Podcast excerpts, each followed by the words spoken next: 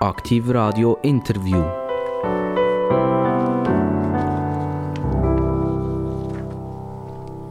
Aktiv Radio, das Radio mit den absolut interessantesten Gästen in der deutschen Schweiz.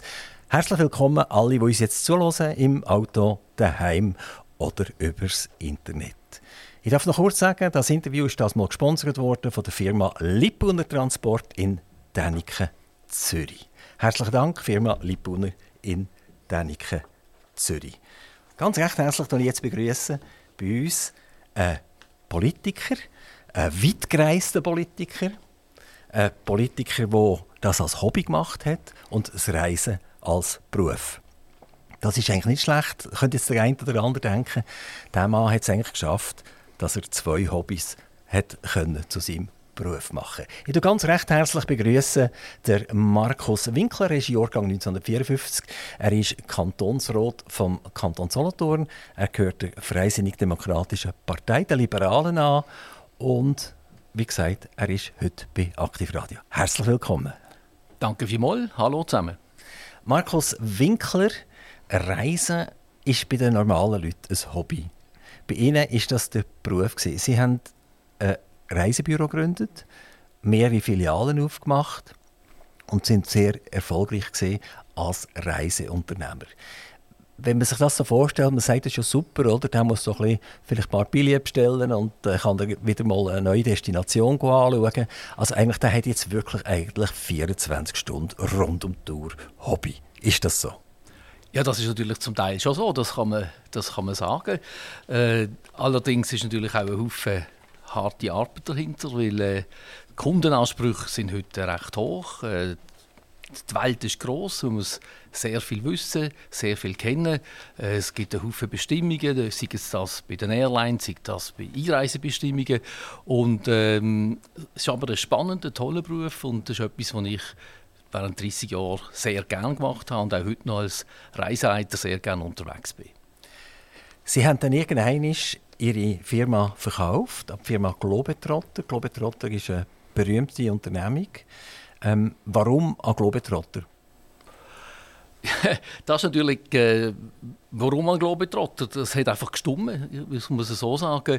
Äh, die beiden Firmen haben passt zueinander. Unsere Spezialität sind Sprachreisen im Ausland. Das hat der Globetrotter nicht gehabt als eigene Produktion. Wir haben Gruppenreisen gehabt, wir haben aber auch verschiedene Reisebüros gehabt und das hat einfach zu dem Unternehmen Globetrotter hat das wunderbar passt und so sind wir dann vor rund äh, zwölf Jahren sind wir da zusammengekommen und dann ist die Media Touristik AG ein Teil von der Globetrotter Gruppe geworden. Sie selber haben die Firma von Grund auf aufgebaut oder sind Sie auch schon in eine Firma eingetreten? Nein, ich habe die Firma daheim in der Schüre haben wir einen Teil vom Stall ausgebaut. Das war mein Büro, so habe ich gestartet. Das ist in Witterswil, dort wohne ich heute immer noch, in der Nähe von Basel, Kanton Solothurn allerdings. Später haben wir dann die erste Filiale eröffnet in Basel und äh, später dann in Dornach und der große Wachstumsschub ist gekommen, wo wir dann nach Zürich sind, weil Zürich ist the place to be, gerade speziell in der Reisebranche. Wenn ich höre, vor zwölf Jahren verkauft, dann würde ich jetzt mal sagen, Glöckli gehabt. Das ist wahrscheinlich genau richtig gewesen, wenn man die ganzen Internet-Reiseangebote anschaut. Es geht ja fast niemand mehr in die Ferien, ohne dass er sich über das Internet orientiert. Äh, er tut irgendwelche äh, Rezensionen anschauen zu dem Hotel, zu dem Land. Also er kommt relativ gut informiert weg, ohne dass er in ein Reisebüro hineingeht. Ist es richtig, dass es heute viel, viel schwieriger ist, äh, äh ein Reisebüro zu führen, finanziell gesehen, als es noch vor zwölf Jahren war? Nein, das ist nicht so. Das ist ähm, gar nicht so. Und da hat uns natürlich etwas geholfen. Und das Kind heißt Corona. Ähm, gerade während der Corona-Zeit haben Haufen Leute selber bucht. Die haben zum Beispiel einen Camper bucht in den USA, bei einer kleinen Firma irgendwo. Dann ist Corona gekommen. Sie haben das zahlt im Januar und was sie haben wollen gehen im Juli, haben sie nicht können gehen. Aber das Geld ist nie zurückgekommen und die Leute sind brennt und gehen heute wieder aufs Reisebüro und buchen auch ihre Ferien im Reisebüro. Also auch in diesem Jahr, wir haben letztes Jahr ein sehr gutes Jahr gehabt und in diesem Jahr der erste Monat oder die ersten paar Tage jetzt in diesem Jahr haben sehr gut gestartet für die Branche. Also die Leute haben einfach wieder reisen nach Corona, das ist mir schon klar. Oder? Die sind ja zwei Jahre eingesperrt damals und sind froh gewesen, wo wieder die Freiheit ein bisschen zurückgekommen ist.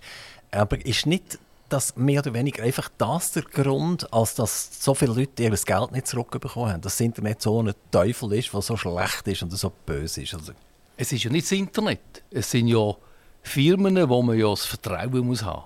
Reisen buchen ist etwas, wo man muss Vertrauen haben muss. Das heißt also, wenn ich jetzt zum Beispiel in Thailand eine Rundreise buchen will und dann buche ich das bei irgendeiner thailändischen Firma, ich habe keine Sicherheit, ich habe keine Garantie, ich habe keine Ahnung, bei wem ich das buchen tue. Hingegen, wenn ich in der Schweiz beim Reiseunternehmen die Reise buchen tue, habe ich Sicherheit, ich habe eine Kundengeldabsicherung und ich weiß ganz genau, wenn ich die paar tausend Franken einzahle, ich bekomme dann auch die Leistungen, die ich erwarten darf. Wie viel Prozent werden über das Internet gebucht heute von den Reisen und wie viel Prozent sind noch in den Reisebüro?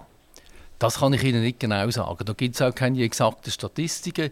Ähm, was natürlich ist, es ist ganz klar, wenn heute jemand eine Hotelübernachtung irgendwo muss haben, das wird vielfach wird das selbstverständlich äh, übers Internet bucht für eine Nacht irgendwo. Wenn wir aber von Rundreisen reden, wenn wir von Gruppenreisen reden, von Studienreisen reden, das sind dann Sachen, die heute äh, hauptsächlich noch durch das Reisebüro gebucht werden. Sind das primär Firmen, die zum Beispiel immer noch über das Reisebüro kommen, die irgendeine Abmachung haben, dass man sagt, man hat ein Kontingent miteinander? Oder sind das die Privaten, also die Familien oder Ehepaare, die irgendwann herreisen? Nein, es sind natürlich eher die Privaten. Äh, Firmen, Firmen brauchen ja Flüge und Hotel. Das ist eigentlich ganz etwas anderes. Aber die Privaten, die wollen ja vielleicht eine Rundreise haben. Die wollen ja vielleicht Badeferien haben. Und dann kommt ja noch etwas dazu. Vielfach äh, haben natürlich die grossen Veranstalter haben Kontingent, haben eigene Flüge.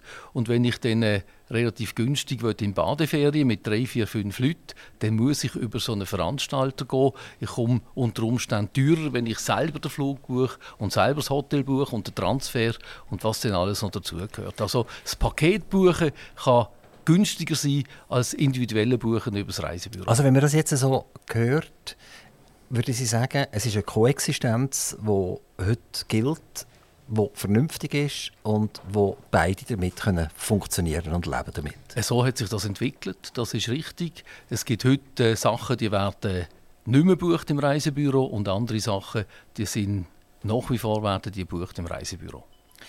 Wo das angefangen hat mit ihrem Reisefieber, ähm, mögen Sie sich an den Tag erinnern, wo Sie sich entschieden haben, ich mache mein Hobby zum Beruf oder umgekehrt, was ist das für ein Land gewesen, oder was sind das für Leute gewesen, was sie gesagt haben, das ist jetzt dasjenige, welches ich werde mein Leben mit dem Reisen verbringen.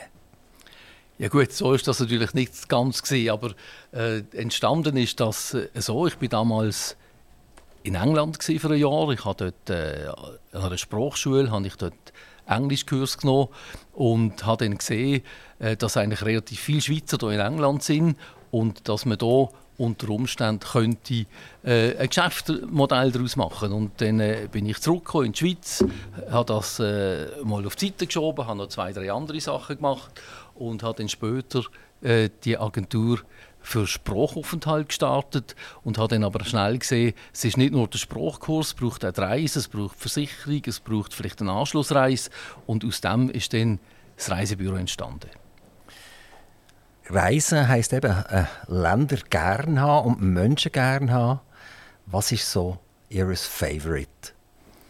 Ja, mein Favorite, mein Favorite, das ist äh, ganz klar, das ist Marokko. Ich bin sehr gerne in Marokko. Ich bin immer in Marokko und äh, das ist eigentlich das Land, das mich seit äh, vielen, vielen Jahren faszinieren tut und immer schon fasziniert hat und auch heute noch, obwohl sich auch in Marokko sehr viel geändert hat sehr fasziniert.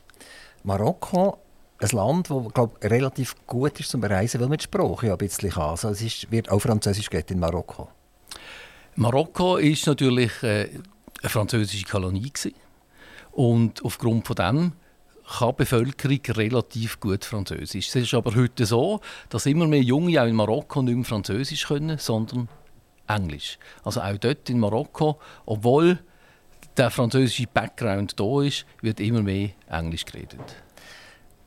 Ist das aber ein Grund, wieso dass Sie relativ gleich heimisch sind in Marokko, weil Sie mit den Leuten reden ja, sicher. Ich meine, das ist, das ist immer eine Voraussetzung. Oder? Wenn man in ein Land kommt und Sprache kann und mit, mit den Leuten kann kommunizieren kann, ist das sicher viel einfacher, als äh, wenn man die Sprache nicht kann. Das ist klar. Oder? Aber ähm, man darf sich da keine Illusion machen. In der Stadt können die Leute natürlich die Fremdsprachen, aber wenn man auch in Marokko auf dem Land draußen ist, dann äh, wird es auch schwierig, zu kommunizieren, weil die können primär ihre Berber-Dialekt und natürlich vielleicht noch Hocharabisch und die Jungen, die vielleicht schon die Möglichkeit haben, Schulen zu besuchen, die reden dann Französisch oder Englisch.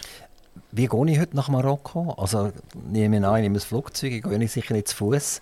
Aber äh, was mache ich in Marokko? Gehe ich einfach in ein Fünf-Sterne-Hotel? Mache ich eine Rundreise? Äh, gehe ich in eine Stadt? Gehe ich aufs Land? Woher gehe ich in Marokko? Ja, Marokko ist sehr, sehr, sehr, sehr vielfältig. Und wenn ich jetzt äh, in Marokko haben wir mal die vier Königstädte mit Rabat, Meknes, Fes und Marrakesch. Das sind die Städte, die schon eine sehr grosse Tradition haben. Wir haben auch Casablanca als Hauptstadt. Wir haben aber auch sehr schöne und spannende äh, Hafenstädte wie Essaouira oder El Shadida. Wir haben Badeorte wie Agadir. Also man hat sehr viel Sachen zu erleben. Was aber ganz spannend ist, ist natürlich einerseits das Atlasgebirge, wo fantastisch ist zum Wandern, und andererseits natürlich auch der ganze Sahara-Gürtel, weil Marokko ist ein Teil von Marokko ist Sahara und da ist man natürlich da in diesen wunderbaren Dünenlandschaften auch. Das ist etwas, was sehr speziell ist zum Erleben. Ist Marokko sicher? Ja. Also, also ich kann äh, locker umeinander reisen? Absolut kein Problem. Ich bin gerade äh, letzte Woche zurückgekommen. Sind wir, äh, selbst viert sind wir in der Sahara gewesen. Wir sind äh, mit einem Mietwagen gefahren, äh, problemlos. Das ist absolut keine Sache. Also man hat sich nie unsicher gefühlt in keiner Art und Weise. Wenn Sie gerade Sahara ansprechen, in Marokko gibt es einen Teil, und dem sagt man Westsahara. Und in der Westsahara sind immer wieder politische Ungereimtheiten, in dem nicht so ganz klar ist, wer hat eigentlich die Hoheit über die Westsahara. Ist das die Regierung oder ist das irgendeine Rebellenorganisation? Was weiß man zur Westsahara? Gut, das ist die ehemalige spanische Sahara. Das ist ähm, der südliche Teil von Marokko. Das hat, Marokko hat diesen Teil annektiert, und zwar äh, Anfang 70er Jahre. Und dann hat es ja die Polisario-Bewegung gegeben. Aber heute ist es relativ ruhig zum Glück in dieser Gegend. Aber Marokko sagt ganz klar, es ist ihr Staatsgebiet. Aber es ist äh, nicht zu bereisen, also es ist gefährlich, dass wenn man dort reingehen dass man irgendwie in ein Scharmützel hineinläuft. Nicht zwingend, nein. Es ist also nicht so, es ist nicht, es ist nicht wahnsinnig spannend, um den Teil von Marokko zu bereisen. Und weil es gewisse Unsicherheiten gibt, ist es sicher auch nicht empfehlenswert. Aber äh, wenn man jetzt zum Beispiel ähm, nach Mauretanien will fahren mit dem Auto, ist das absolut möglich. Man fährt aber im Konvoi und es ist auch möglich, dort Grenzübertritt zu machen. Gerade die, die Richtung Afrika, Senegal fahren mit dem Auto, das gibt wenige, aber es gibt natürlich, für die ist das möglich. Also Mauretanien ist ja noch südlicher, das grenzt eben an die Westsahara oder das ehemalige Spanisch-Sahara.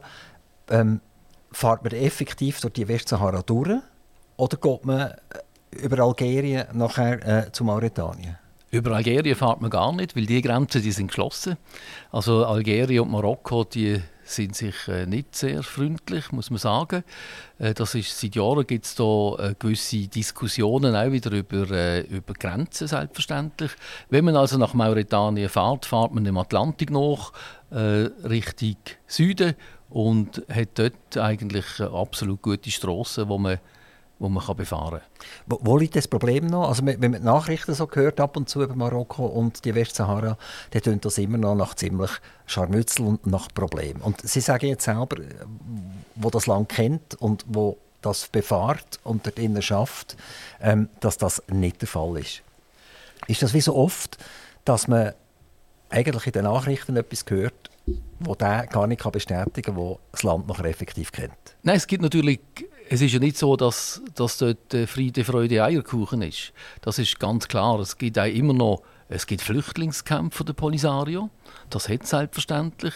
Äh, es gibt auch noch gewisse Bewegungen von der Polisario, dass äh, die nicht glücklich sind, das ist klar. Aber ähm, eben, wie gesagt, es ist nicht so, dass der Tourist dort vorbeikommt im Normalfall. Es ist auch nicht, äh, sicher auch nicht rotsam, aber es gibt doch die Möglichkeit, wenn man dort durchfahren Richtung Mauretanien, die Möglichkeit hat man. Was für ein anderes Land können Sie uns noch empfehlen? Also wenn ich jetzt sage, nein, Marokko lieber nicht, sondern jetzt würde ich gerne mit meiner Familie, drei Kinder, zwei Erwachsene, zwei wunderschöne Wochen verbringen.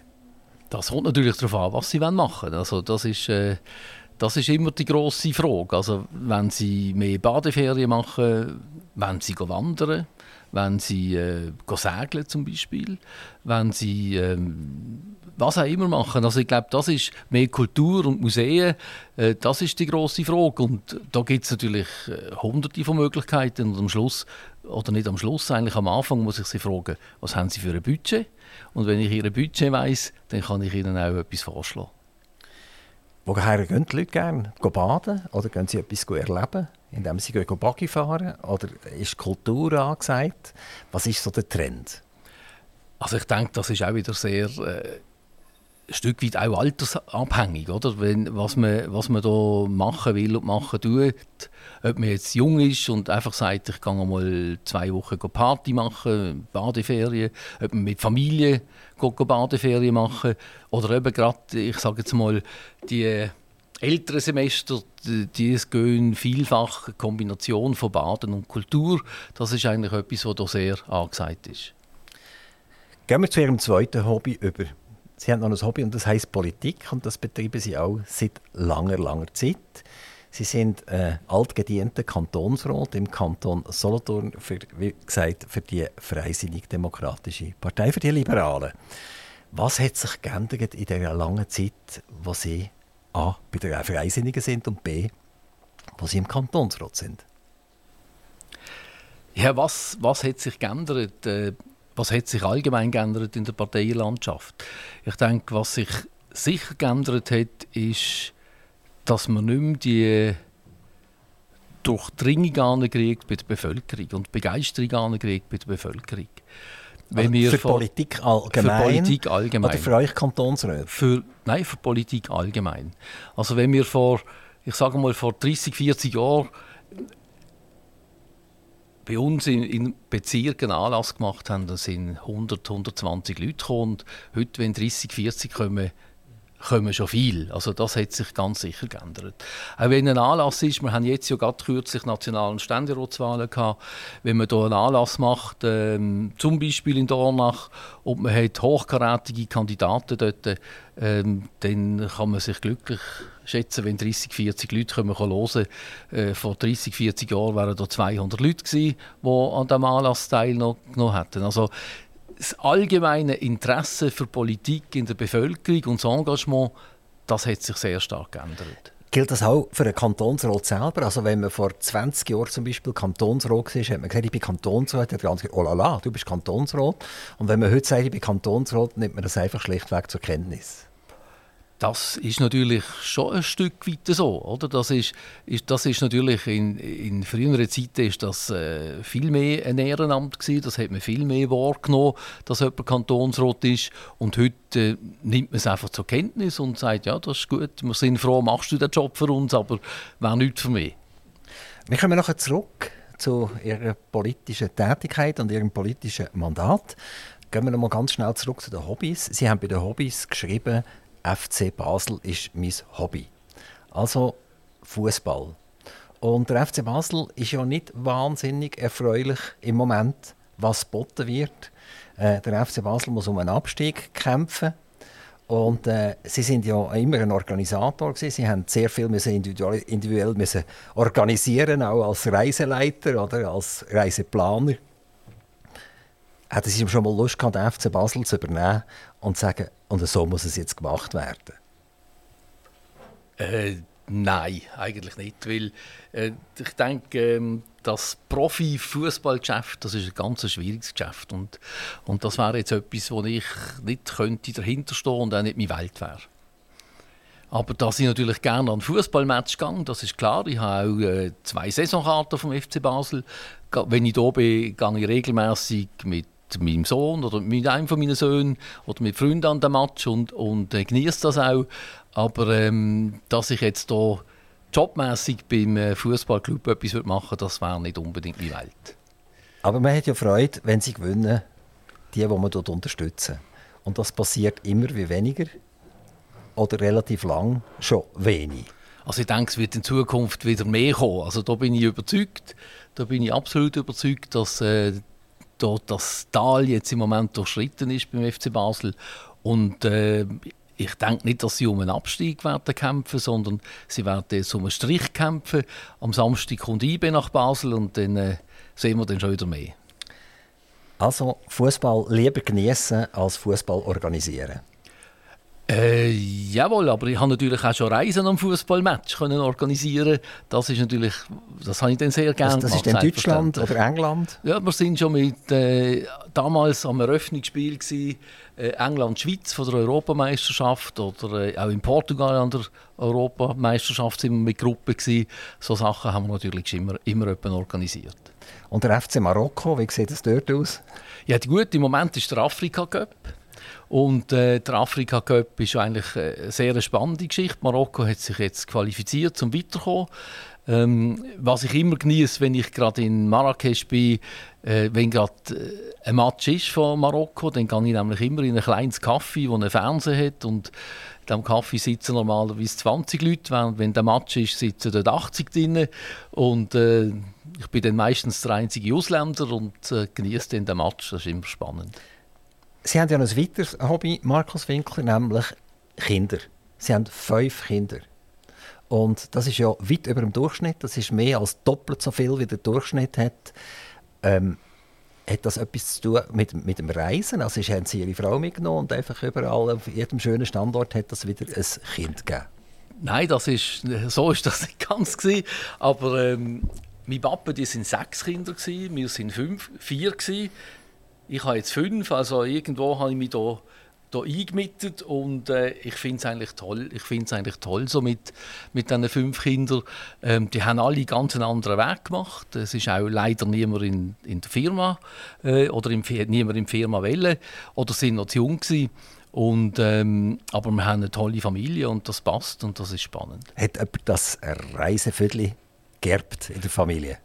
Das ist schon so. Ja. Die eine, die, meine älteste Tochter die ist Anwältin und ist ähm, beim Reisebüroverband als, als Anwältin Teilzeit tätig oder die offizielle Anwältin. Aber ähm, eben sonst das reisen alle gern.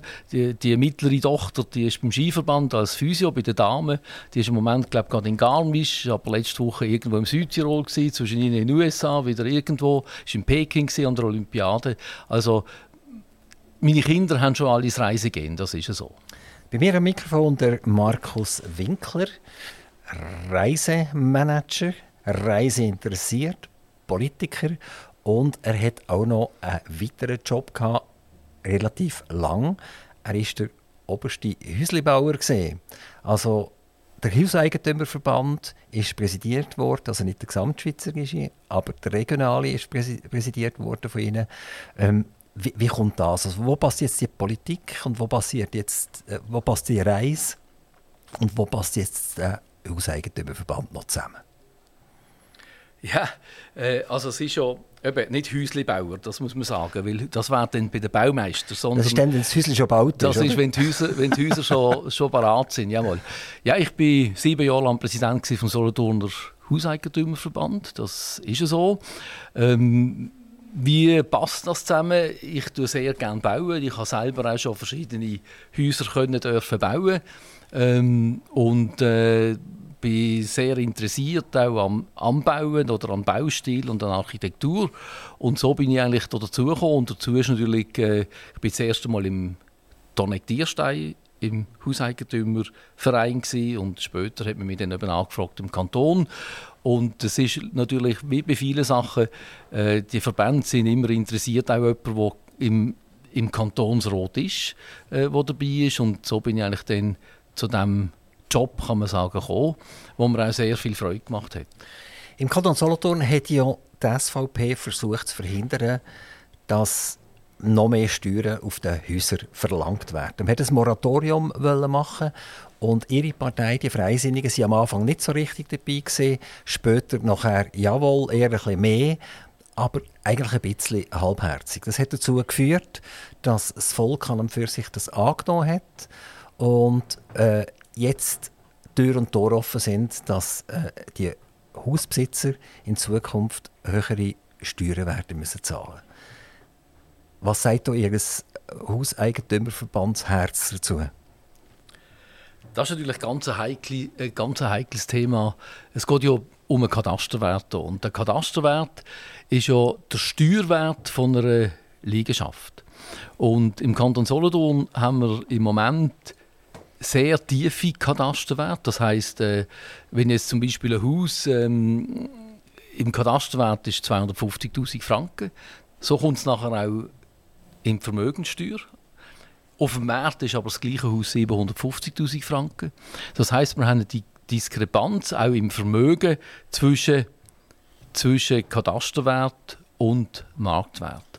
Und äh, der Bund sagt ja, das Bundesgericht sagt dass man das muss anpassen muss. Natürlich sind wir nicht begeistert von dieser Anpassung, aber schlussendlich muss man einfach sagen, können wir nicht darum herum, eine gewisse Anpassung zu machen. Es gibt jetzt neue Modelle, wo, wo äh, die Steuerbehörde respektive das Finanzdepartement vorschlagen mit Freibeträgen. Das heißt also, im Vermögen wird es höhere Freibeträge geben. Wir sind im Moment immer noch am Aushandeln also da ist noch nicht klar, was es genau gibt. Dass das Moratorium nicht gekommen ist, das muss man einfach sehen, das ist rechtlich nicht tragbar gewesen, das Moratorium. Und darum hat man das auch nicht entsprechend können unterstützen ähm, Natürlich wäre es für die Hauseigentümer eine gute Sache gewesen und es wäre sehr schön gewesen, aber wir können nicht einfach etwas machen, das rechtlich nicht erhebt. Ich habe immer ein bisschen das Problem, wenn man in dieser Steuersituation etwas rauspickt und das allein anschaut. Wenn man die Gesamtsituation vom Steuerpflichtigen im Kanton Solothurn anschaut, dann ist der relativ schlecht gestellt. Es gibt andere Kantone wie der Neuenburger, die auch schlecht sind, der Berner, der auch schlecht ist, der Jura vielleicht noch, aber da gibt es ganz, ganz viele Kantone, die um Faktoren besser sind. Jetzt hätte man ja können sagen, okay, wir lassen das sein, äh, wir die Hauseigentümer nicht noch mehr belasten, weil die sind sonst schon belastet. Und wir sehen mal den Kanton in, einem Art, in einer Art als Positives, wo man dann vielleicht an einem Zürcher oder an einem Zucker kann sagen äh, wenn du bei uns wohnst, hast du relativ äh, preisgünstige Steuer wenigstens auf deinem Haus drauf. Wieso tut man das wieder isoliert betrachten? Ja gut, grundsätzlich bin ich natürlich mit, mit Ihrer Idee und mit Ihrem Vorgehen einverstanden. Aber ähm, nochmal, wie gesagt, es, es ist ja... Äh, wir haben eine Gesamtbevölkerung und nicht alle in diesem Kanton sind Hauseigentümer. Also wir haben, wir haben mehr Mieter wie Hauseigentümer und, und die Mieter die sehen das anders. Und auch äh, wir sind am Schluss des Tages in einer Demokratie. Aber ist nicht im Kanton Solothurn fast Parität zwischen, zwischen Eigentümer und zwischen Mieter? Ich kann Ihnen nicht genau sagen, wie, wie viel der Prozentsatz Mieter und Eigentümer sind, aber es sind sicher mehr Mieter wie Eigentümer auch im Kanton Solothurn. Wir haben natürlich gewisse ländliche Gebiete, wo, wo ganz klar die Eigentümer überhand nehmen, aber in den städtischen Gebieten oder auch, ich sage mal, in gewissen Agglomerationsgemeinden ist es natürlich schon anders. Der Kanton Solothurn schreibt im Jahr 2024 rund 100 Millionen rote Zahlen. Wenn wir anschauen, wie der Kanton steht, dann muss man ein paar Sachen vielleicht berücksichtigen. Das eine ist mal äh, der, der, nationale Zahlungsausgleich von den anderen Kantonen und vom Bund. Und das sind die Zahlungen von der Nationalbank. Die beiden Summen zusammen ergeben für den Kanton Solothurn rund etwa 550 Millionen. Das heißt, eigentlich ist der Kanton Solothurn im September bankrott und ist nachher armengenössig und auf Battletour und lebt von anderen. Sie sind jetzt seit 2013 im Kantonsrat, also weit über 10 Jahre, 11 Jahre, 12 Jahre gleich, und haben eigentlich dort etwas mitgestalten Warum ist das so, dass wir uns eigentlich fast ein bisschen müssen schämen dass wir immer noch von den anderen Kantonen so viel Geld wollen und warum muss, wenn, wenn die Nationalbank mal sagt, jetzt können wir mal ein Jahr oder zwei Jahre oder drei Jahre halt nicht ausschütten, gehen wir voller Hahn genau mit dem Betrag, den die Nationalbank nicht ausschüttet, in ein Defizit hinein. Was haben die Freisinnigen gemacht oder was machen die Freisinnigen in diesem Kanton, um die desolate Situation zu korrigieren? Ja gut, wir haben natürlich hier, ähm, also erstens muss man sagen, der Finanzausgleich, äh, das ist eine, ein schweizerisches Modell. Wir haben den Finanzausgleich in der Schweiz und äh, der Finanzausgleich tut ja auch die strukturschwachen Kantone und wir kommen einfach nicht drum herum. Der Kanton Solothurn ist einerseits, äh, wie soll ich mal sagen, geografisch ist er sehr breit aufgestellt oder, oder wirklich ähm, eben von, von Dornach oder vom Leimetal bis in, ins Buchiberg ist sehr, auch sehr viel Landwirtschaft haben wir da. Also wir haben nicht die grossen, wir haben nicht die grossen ertragsreichen äh, Firmen da. Aber das da, darf ich ganz schnell etwas fragen? Das Wort strukturschwach, das ist für mich fast ein Unwort. Vor allem, wenn man das vor 40 Jahren gesagt hat, vor 30 Jahren gesagt hat und vor 20 Jahren gesagt hat. Also man ändert einfach schlichtweg nichts. Wenn Sie die Landkarten anschauen, wie der Kanton Solothurn positioniert ist, rein verkehrstechnisch, etwas Besseres gibt es fast nicht. Also wir haben die A1, wo wir relativ schnell in Zürich aus dem Kanton Solothurn überall. Wir haben die A5, wo wir relativ schnell im, im Welschland innen sind. Ähm, wenn wir jetzt den Jura anschauen und hinter den Jura anschauen, wenn wir die, die Basel-nähen oder Basel-Land-nähen äh, Gemeinden anschauen, sind das alles zum Teil ertragsreiche Gemeinden, also Dornach zum Beispiel, oder? dort wohnen wohlhabende Leute. Das ist ein steuertechnisch positiv um. Also da kann man nicht sagen, ja, das ist halt weit weg und das ist auch schwierig und kompliziert etc. Ich glaube einfach, der Kanton Solothurn ist, es ist immer so gesehen, der singt das Lied am Morgen früh bis zum Abendspät. Ja, natürlich haben wir in Dornach zum Beispiel haben wir einen Haufen Leute, die gut Steuern zahlen. Aber was wir nicht haben in Dornach, und dort, geht, dort ist eben der grosse Hocken, wir haben keine Firmen. Also wir haben früher mal, gerade in Dornach einmal ein Swissmetall gehabt, das ist heute ist das eine Industriebrache, wo, wo verschiedentlich genutzt wird, oder? ähnlich wie Biber ist, ähnlich äh, äh, wie, wie andere Orte, oder wie in Isola in Breitenbach. Also das, das haben wir natürlich, aber ähm, ich denke, man hat natürlich Vielleicht hat man vor 30, 40, 50 Jahren die Chance verpasst, äh, wo den Kanton Schweiz, Kanton Zug äh, mit ihren Steuersenkungen natürlich äh, gewisse Branchen angezogen haben. Oder in Basel haben wir die, immer eine Chemie gehabt. Die Chemie hat man können behalten und versucht man auch heute noch zu behalten. Und wir hoffen natürlich auch alle, dass die Chemie auch weiterhin in Basel ist. Und das haben wir natürlich nicht im Kanton Solothurn. Wir haben äh, eine tolle Uhrenindustrie, aber wir wissen alle, die Uhrenindustrie hat Ups und Downs. Wir haben das Glück, dass wir heute die Medizinaltechnik hier im Kanton haben. Die haben wir aber auch nur dank der Uhrenindustrie, weil wir äh, die Menschen äh, so ausgebildet haben, wo man so, als man die sowohl in der Uhrenindustrie wie auch in der Medizinaltechnik äh, kann einsetzen kann.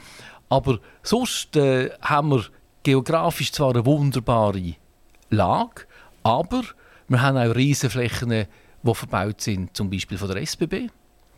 Nehmen wir mal den Egerkingen dort und, und das Gebiet von der Post. Das sind nicht Firmen, die viel Steuern zahlen. Wir haben äh, andere Grossbetriebe, die ihre Logistikzentren hier haben, aber nicht die Hauptsitz. Also die zahlen vielleicht ein bisschen etwas Steuern, aber nicht das, was sie eigentlich könnten oder sollten. Es sind noch Genossenschaften, kommt dann noch dazu.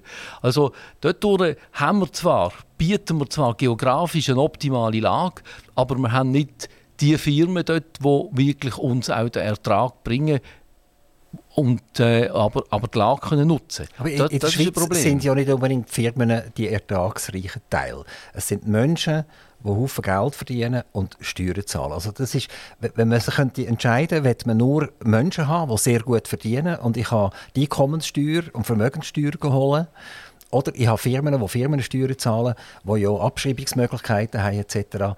Dann würde man sich vermutlich eher für die Leute mit dem Einkommen entscheiden. Also ich kann dem nicht ganz folgen und komme jetzt nochmal zu der Frage. Sie sind weit über zehn Jahre in dem Kantonsrat. Sie sind bei der Freisinnigen Partei, also bei einer wirtschaftsnähen Partei. Man könnte es einmal vermuten. Ähm, warum haben Sie jetzt auch zehn Jahre zugeschaut, dass die Budgets dermaßen ins Uferlosen rauf sind. Also der Kanton Solothurn, wo, wo ich mal noch klein war, hat äh, knapp oder unter eine Milliarde äh, ausgegeben. Heute sind das, Sie müssen mich korrigieren, weit über 2 Milliarden, die ausgegeben werden. Im, im, Im, nationalen Vergleich ist es noch viel schlimmer. Äh, die staatlichen Ausgaben sind von 1995 bis 2024 äh, mehr als verdoppelt worden. Also hat es nicht gerade die Freisinnigen, haben die das nicht verpasst, dass nicht Geld umverteilt ist worden in eine absolute, totale Feinverästelung rein, wo kein Mensch mehr durchblickt. Oder? Und wären nicht die 100 Millionen, die jetzt die Nationalbank am Kanton Solothurn nicht zahlt, eigentlich eine ganz coole Geschichte gewesen, wo man gesagt hat, so, 100 Millionen gehen weg. Wie, wie groß ist das ganze Budget? 2,5 Milliarden oder so etwas? Ich habe es nicht gerade Vom präsent. Kanton Solothurn? Ich habe es nicht gerade präsent. Ja, Sie Kantonsrat. Ja, aber trotzdem. Ja. Ich, bin nicht, ich, bin nicht, ich bin nicht in der Finanzkommission. Das, das ist nicht mein Kerngeschäft. Also, Sie einfach mega viel Nullen, oder? Genau, genau. Also wäre das nicht im Prinzip wirklich eine riesengroße Chance gesehen, wo ein Regierungsrat hat müssen sagen, wir sind gar niemandem verantwortlich, außer am Volk. Wir sind keinem Umverteilten, keinem Subventionsempfänger sind wir verantwortlich. Und jetzt packen wir äh, die Kuh an den Hörner und die 100 Millionen, die dann, ich sage jetzt, keine 5% vom Budget sind, äh, die schnappen wir uns jetzt. Und die neutralisieren. Ja gut, also die 100 Millionen, die können wir nicht einfach so schnappen, das ist einmal klar. Aber das andere ist natürlich schon so.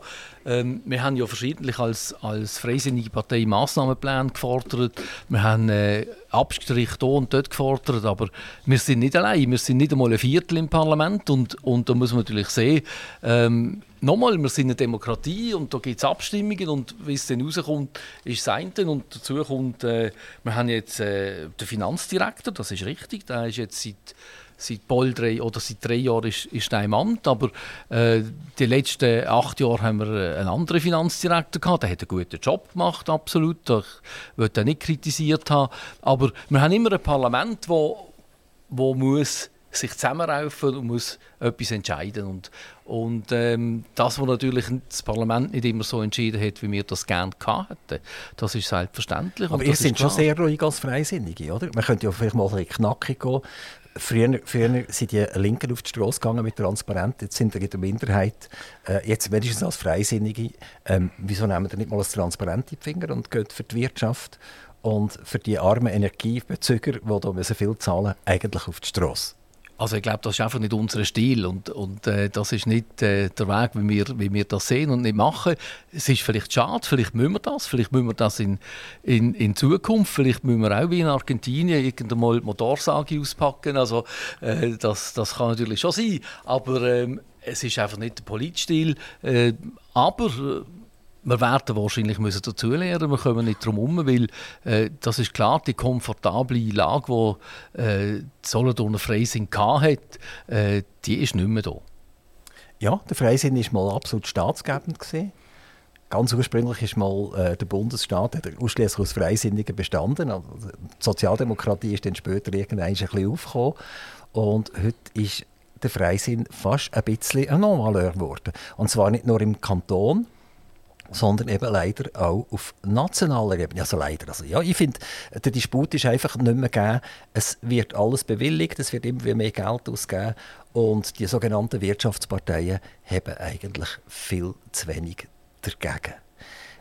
Haben Sie auch schon gedacht, ich, ich trete zurück aus dem Kantonsrat, weil ich habe die Nase voll, ich bin ein Erzliberaler, ich möchte gerne sparen. Also sparen ist auch so ein Unwort für mich. Weniger ausgeben, sollte man eigentlich sagen. Die Kantone sparen ja nicht.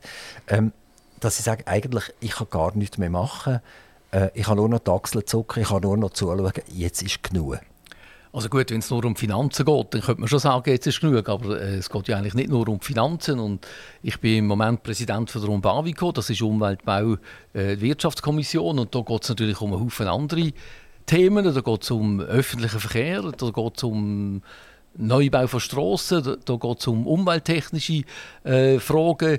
Ähm, da geht es jetzt zum Beispiel um, um das Velowegnetz, da geht es um einen Haufen andere Themen. Ich meine, Finanzen ist wichtig, Finanzen ist eins, aber die Bevölkerung will ja auch andere Themen und, und die Themen müssen ja besetzt werden. Äh, wir reden von Spitälern, wir reden von, von Gefängnissen zum Beispiel. Wir, es ist ja sehr, sehr vielschichtig, die ganze politische Arbeit. Oder? Finanzen ist das eine, aber es ist viel mehr als nur die Finanzen und um vielfach und, und ich glaube, das ist vielleicht was, äh, was der Freisinn heute ausmacht, ist auch, äh, wir machen vielfach, wir von Anfang an schauen, was ist möglich, was man machen kann und nicht das Wünschbare. Und wenn wir schauen, die Polparteien, die gehen immer aufs Wünschbare. Die haben ihre, ihre Wunsch oder ihre Ideen und heben an denen fest und, und wir suchen das Mögliche. Und das ist vielleicht im Moment natürlich schon ein gewisser Nachteil, dass wir äh, nicht einfach an so einem Pol außen sind und äh, eben, vielleicht ist in der Geschichte ist natürlich der Freisinn mehr im, am Pol gewesen, wie er das heute ist. Heute ist er, äh, es ist eine Mitte-Rechtspartei, aber eben eine Mitte-Rechtspartei. Und wenn wir dann natürlich, äh, haben wir eine Mitte-Linkspartei, die sogenannte Mitte, und das ist natürlich, und das muss ich heute natürlich ganz klar sagen, marketingtechnisch hat die CVP einen grossartigen Schritt gemacht, indem sie sich Mitte nennen und gerade ein Haufen Orientierungslose oder Wechselwähler die gehen heute dorthin, weil die denken, ja, Mitte, das ist gut, ein bisschen links, ein bisschen rechts, bei diesem Geschäft bin ich mehr da, bei dem bin ich mehr da. Und beim Freisinn haben sie, fühlen sie sich schon eingegangen. Also, das Bekenntnis dann, heute zu einer Partei, gerade beim Freisinn, liberal, und wenn ich ja liberal bin, ist es ja dann noch schwierig, mich zu etwas zu bekennen, weil ich ja eben liberal bin. Und, und äh, dann... Äh, sind wir dort irgendwo im Spannungsfeld. Die FDP, nehmen wir es jetzt vielleicht mal auf, auf dem nationalen Boden, ist ja wirklich fast nicht mehr zu erkennen. Die frühere äh, Präsidentin Petra Gössi hat in einer Schnellschussaktion versucht, äh, die grünen Pinsel vorzunehmen und der freisinnigen Partei noch ein bisschen das Näschen zu pudern, grün. Okay, ist schief rausgekommen, als nur so kracht. Äh? Sie hat sich zurückziehen und sie da plötzlich landet sie wieder im Ständerat äh, für die Freisinnigen und tut, äh, wenn wir sagen, einen urwüchsigen Ständerat äh, austischeln. Jetzt haben wir sie wieder die Frau, an einer ganz wichtigen Position. Und eigentlich hat man ja gesagt, es ist jetzt Schluss mit dem grünen Abpinseln. Es sind genug Parteien, die grün abpinselt sind. Wir werden wieder eine knackige Wirtschaftspartei, weil wir wissen, wenn das Gewerbe nicht läuft und wenn die Wirtschaft nicht läuft, dann kann man auch nichts umverteilen. Also ist nicht eigentlich die, die Freisinnige einfach nicht mehr richtig packbar. Also, Sie haben das vorher von der, von der Mitte gesagt, ein bisschen Mitte links, oder? Dann gehen Sie mal ein bisschen so, mal ein bisschen so. Aber ich weiß nicht, wenn ich, wenn ich die Freisinnigen das letzte Mal äh, gehört habe und verstanden habe, ob man jetzt einverstanden ist oder nicht mit dem, wo man richtig kann sagen kann, jawohl, das wollen die Freisinnigen. Ich weiß es wirklich nicht. Gut, das ist natürlich äh, Petra Gössi, wo Sie angesprochen haben, ist natürlich, äh, wie soll ich sagen, das ist wiederum, das ist eine Wahl, das ist eine Wahl vom Kanton Schweiz und der Kanton Schweiz hat das Gefühl gehabt, das ist unsere Ständerätin. Da hat eine FDP Schweiz hat hier keinen Einfluss und eine FDP Solothurn noch viel weniger selbstverständlich, oder? Ähm, aber sonst ist, ist natürlich schon klar, weil die FDP ist ja die, die FDP Solothurn ist keine, ist keine Wirtschaftspartei gewesen, sondern die FDP Solothurn ist eine klassische Volkspartei gewesen. Also in, in einer Metallwerk Dornach, wo ich aufgewachsen bin, das, damals hat es 1400 Mitarbeiter gehabt. Da hat vom Arbeiter bis zum Direktor hat dort freisinnig gestimmt. Also es ist nicht nur so gewesen, dass, dass die Wirtschaftsführer eigentlich so gestimmt haben oder auch Bauern und so weiter, Handwerker, das Gewerbe hat freisinnig gestimmt, ähm, weil das eben eine breite Volkspartei war. Oder? Und, und das hat sich natürlich heute hat sich das natürlich auch aufgesplittet. Das muss man ganz klar sehen. Einerseits natürlich, oder hauptsächlich natürlich aufgrund von der Gründung von einer, von einer SVP, wo wir ja vor 30 Jahren noch nicht hatten. Oder? Das ist ja damals aus der Autopartei ist dann die SVP entstanden und sicher ein Haufen SVP-Wähler äh, sind gerade, ich sage mal, ältere Semester, das sind früher sind das klassische freisinnige Wähler. Gewesen. Gehen wir zurück zu den 100 Millionen. Wäre das eine Chance gesehen, die 100 Millionen jetzt zu nutzen, um die wegzuputzen? Oder umgekehrt, hätten sie gesagt, ich bin Kantonsrat, ich will jetzt mal in die Buchhaltung vom Kanton hineinschauen und ich will alle Rechnungen anschauen, die der Kanton zahlt hat im 2023 zum Beispiel. Und dann gehe ich schauen, hat die die auch gezahlt, wenn ich jetzt der Unternehmer wäre oder hätte ich die nicht gezahlt? Ist das vernünftig oder ist das nicht vernünftig? Wäre es nicht mal wirklich der Weg, dass man Transparenz schaffen würde? Ihr habt die nämlich nicht mehr, ihr beratet nur noch Globalbudgets beraten. Also ihr gebt diesen Departement so und so viel Geld zur Verfügung. Ihr seht nicht mit Details rein.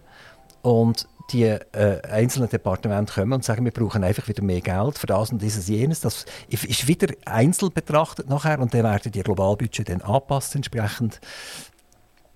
Wäre das nicht eine riesige Chance gewesen, wo eigentlich alle Politiker von links bis rechts hätten müssen sagen, okay, 100 Millionen, diese sportliche Aufgabe nehmen wir vor, wir gehen hinter die Buchhaltung vom Kanton und wir wollen mal wirklich sehen, wo geht das Geld an und für sich her.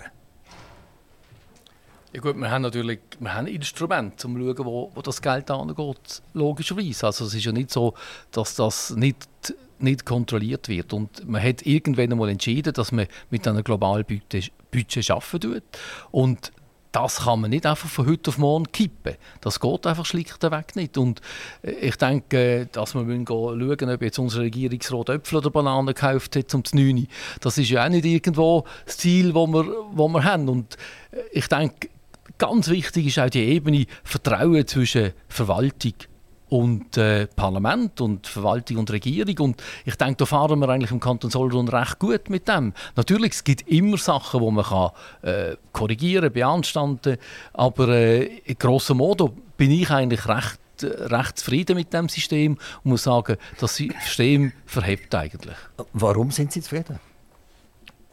Weil es hat natürlich eine gewisse Größe, wo, wo wo man gar nicht mehr als Parlamentarier in, in das Detail hinein kann.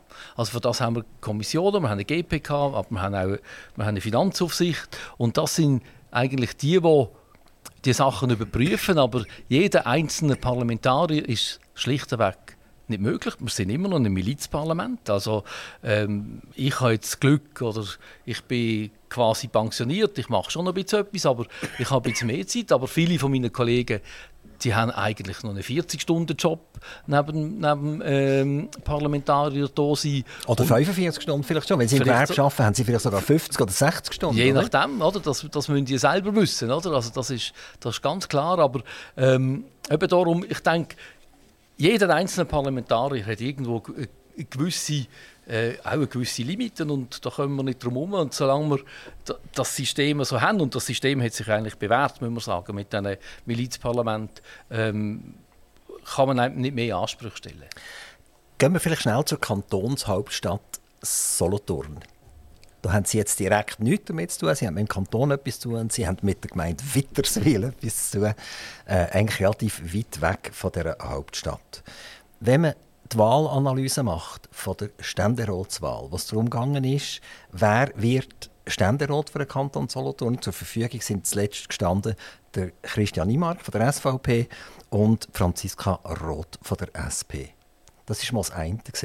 Und man hat gewusst, wenn Franziska Roth gewählt wird, wer rutscht denn nachher noch? Das war äh, äh, Farah Rumi, wo, wo man gewusst hat, sie rutscht nach. Und sie ist doch, wollen wir sagen, eine sehr dedizierte Linke. Ganz klar. Also hat man gewusst, wenn, wenn Franziska Roth nachrutscht, dann haben wir äh, fast eine kleine Ballastrevolution, was äh, die politische Ausrichtung vom Kanton Solothurn anbelangt. Die Stadt Solothurn hat zu 80 Prozent Franziska Roth gewählt und nur 20 Prozent sind die Stimmen beim Christian Imark gelandet. Das ist nicht kantonal repräsentativ, aber die Stadt. Jetzt kann man davon ausgehen, dass in der Stadt relativ viele Leute wohnen, die wieder direkt oder indirekt mit dem Staat etwas zu tun haben. Und wenn man das ein bisschen sich auf der Zunge lässt, dann sehe ich schon ein bisschen eine schwache Position der Bürgerlichen. Umso mehr, dass wir an Christian Imark äh, äh, mit dem Kurt Flori noch eins ins Viertel gegeben hat und gesagt, er ist nicht wählbar. Also einer von diesen dezidierten Freisinnigen, wo viele Leute auf ihn hören. Also ich komme nochmal darauf zurück, wie ist der Zustand der Freisinnigen, von Ihren Parteikollegen, von der Partei im Kanton Solothurn? Fühlen Sie sich auch in der Partei wohl? Fühlen Sie sich verstanden? Oder denken Sie, man müsste hier wieder ein bisschen bürgerlich zulegen? Das ist natürlich schon so, da bin ich mit Ihnen äh, einverstanden. An der Delegiertenversammlung, wo es darum ist, äh, äh, wer wir unterstützen im zweiten Wahlgang, ist ganz klar von der Freisinnigen Partei der Christian Imark gewählt worden. Und ähm, da hat auch die Unterstützung gehabt. Viele FDP-Politiker oder äh, Exponenten haben Christian Imark auch äh, persönlich unterstützt. Das ist absolut passiert. Jetzt ist natürlich das Ganze ist eine Persönlichkeitswahl und, und dass Trosso in, in Solothurn eine grosse Nummer ist, das wissen wir alle. Und dass die halt äh, eine sehr große Bekanntheit, sehr große Beliebtheitsgrad hat, das wissen wir auch alle. Und der Christian hat es hier natürlich sehr, sehr schwierig gehabt in der Stadt Solothurn. Ähm, mit diesen Wahlempfehlungen äh, muss ich sagen, oder, eben nicht Empfehlungen, äh, das geht für mich ist das sehr schade oder geht nicht. Und das ist aber auch wieder der liberale Gedanke. Also das, das ist eben bei der liberalen Partei, haben wir immer wieder, ich sage mal, das sind nicht, nicht Ausreißer, sondern, sondern sind eben die Liberalen, die sagen, ich bin liberal, ich sage, was ich will und ich mache, was ich will. Also Sie haben jetzt gesagt, weil Franziska Roth in der Stadt wohnt, hat sie natürlich auch eine gewisse Popularität. Jetzt kehren wir es aber um. Wir nehmen den Felix Wettstein. Dort ist fünf Minuten vor Schluss ist man davon ausgegangen, er ist nicht mehr gewählt, er ist abgewählt. Allenfalls wird die Sozialdemokratie einen Sitz gewinnen aufgrund der Grünen. Und die Stadt Solothurn hat es gehört. Er kommt nicht von der Stadt Solothurn. Also hat er diesen Bonus nicht gehabt, dass man ihn kennt. Und trotzdem hat auch die Stadt Solothurn das Resultat zuletzt so gekehrt, dass er trotzdem noch gewählt worden ist. Ja gut, ich muss Ihnen ja nicht erklären, wie der Gemeinderat zusammengesetzt ist in Solothurn. Oder? Ich meine, die Stadt Solothurn ist, ist, ist grünrot, kann man sagen. Und das ist ja nicht die einzige Stadt in der Schweiz. Und das haben wir natürlich in Basel so, das haben wir in Zürich so, das haben wir in Bern so. Äh, das ist Entwicklung der Städte und, und ähm, dem entgegenzuhaben, das ist natürlich enorm schwierig. Also vielleicht müssen wir gleich mal mit Transparent auf die Straße. Äh, gut, ja, das müsste man vielleicht, vielleicht tatsächlich machen. Ähm, aber äh, ob es etwas nutzt, ist etwas anderes. Und, und äh, man muss auch sagen, äh, das Engagement von von linksgrün ist auch sehr groß in dieser Stadt. Das muss man auch in der Stadt, das muss man auch anerkennen. Zum Teil sind halt Forderungen, die wir nicht nachvollziehen können. Es ist eben das Wunschdenken, das da ist, aber ähm, was man ihnen nicht, nicht kann absprechen kann, ist die Hartnäckigkeit, wie sie an die Geschäfte herangehen. Ja, das kann ich eigentlich nur unterstützen. Also wenn man, äh, ich darf hier am Mikrofon mit vielen Parteivertretern reden und selbstverständlich auch von der Sozialdemokratie oder den Grünen. Ähm, sehr viele, die wieder gewählt worden sind, in Nationalrat und Ständerat, habe ich schon begrüßen. Und dort konnte ich tatsächlich feststellen, dass Grün-Rot relativ gut strukturiert ist. Also die haben uns können sagen, in vier Wochen machen wir das, in sechs Wochen machen wir das, in drei Monaten das und in einem Jahr machen wir das. Und haben mehr oder weniger schon können sagen, wer wird das Gesicht sein von diesem Vorgehen. Und da habe ich sehr viele Freisinnige dürfen begrüßen und dort habe ich das Gefühl, das sind alles Einzelkämpfer gewesen.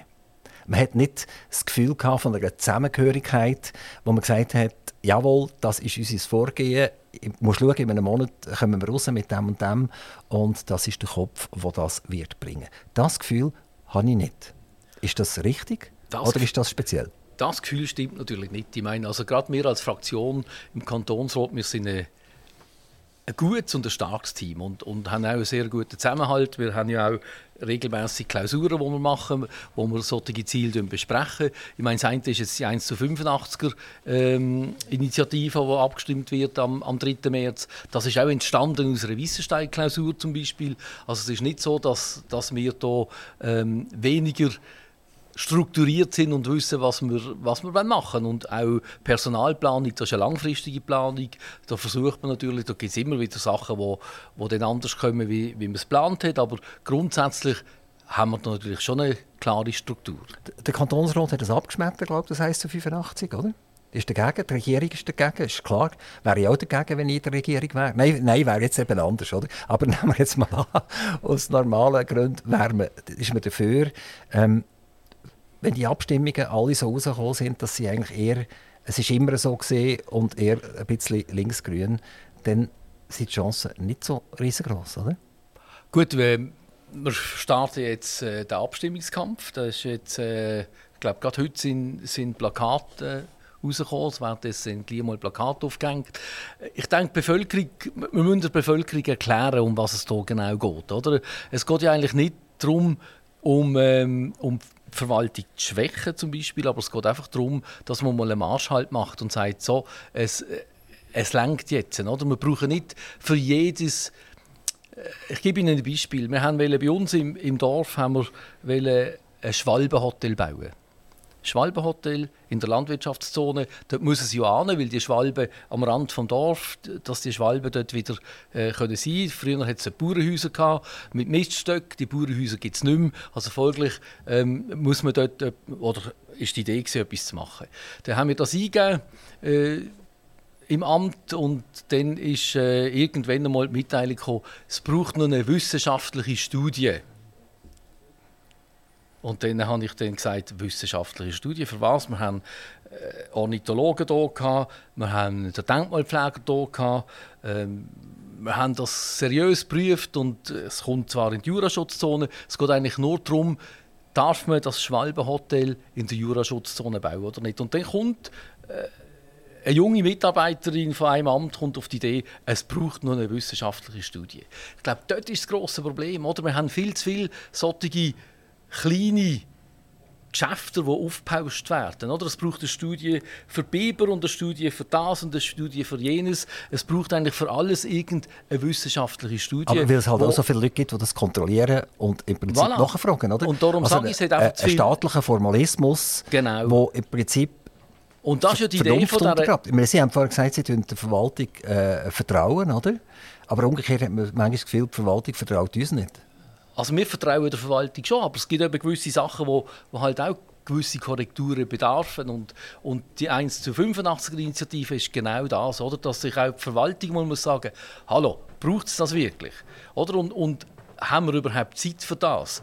Und dann gibt es gewisse Sachen, wo man halt muss sagen nein, das braucht es vielleicht jetzt nicht und für das braucht es auch nicht. Und, und äh, eben das Formalistische nimmt dann einfach überhand. Markus Winkel, ich habe eine letzte Frage. Wir sind fast am Ende. Das ist eine nationale Geschichte. Die Milliarden, die im Moment gebraucht wird für Status S-Flüchtlinge, also primär äh, Ukrainer, die wird sogenannt außerordentlich verbucht. Die wird außerordentlich in der, Buchhaltung verbucht, damit sie nicht in die Kostenbremse hineinfällt, die der Bund hat. Ist das richtig? Vielleicht mit einem Ja oder einem Nein dass man jetzt jahrelang im Prinzip die Kostenbremse, die man hat vom Volk und dem Parlament am Bund aufoktroyiert, schlichtweg umgangen wird, indem immer mehr A über Notrecht oder B als außerordentliche Ausgaben, die nicht klassische Buchhaltung hineingehen, gemacht wird. Es ist richtig. Außerordentliche Situationen erfordern auch außerordentliche Handlungen.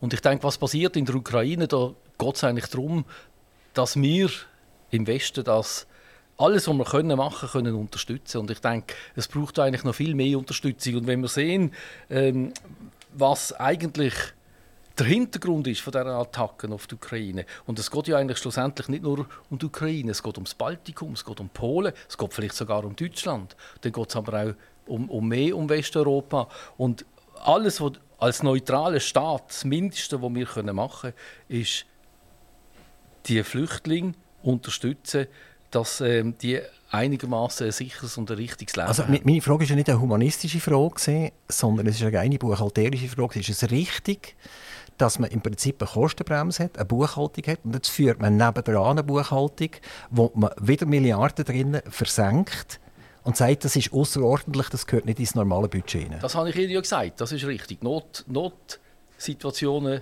erfordern ganz andere Mechanismen als die normalen. Jetzt hoffen wir, dass es in Witterswil keine solchen brutalen Notsituationen gibt. Liebe Grüße nach Witterswil. Danke vielmals. Liebe Grüße hinter der Jura oder vor der Jura, je Genau. wie man das anschaut. Ja, danke vielmals. Danke vielmals, dass Sie bei uns vorbeigekommen sind. Wiedersehen. Aktiv Radio Interview.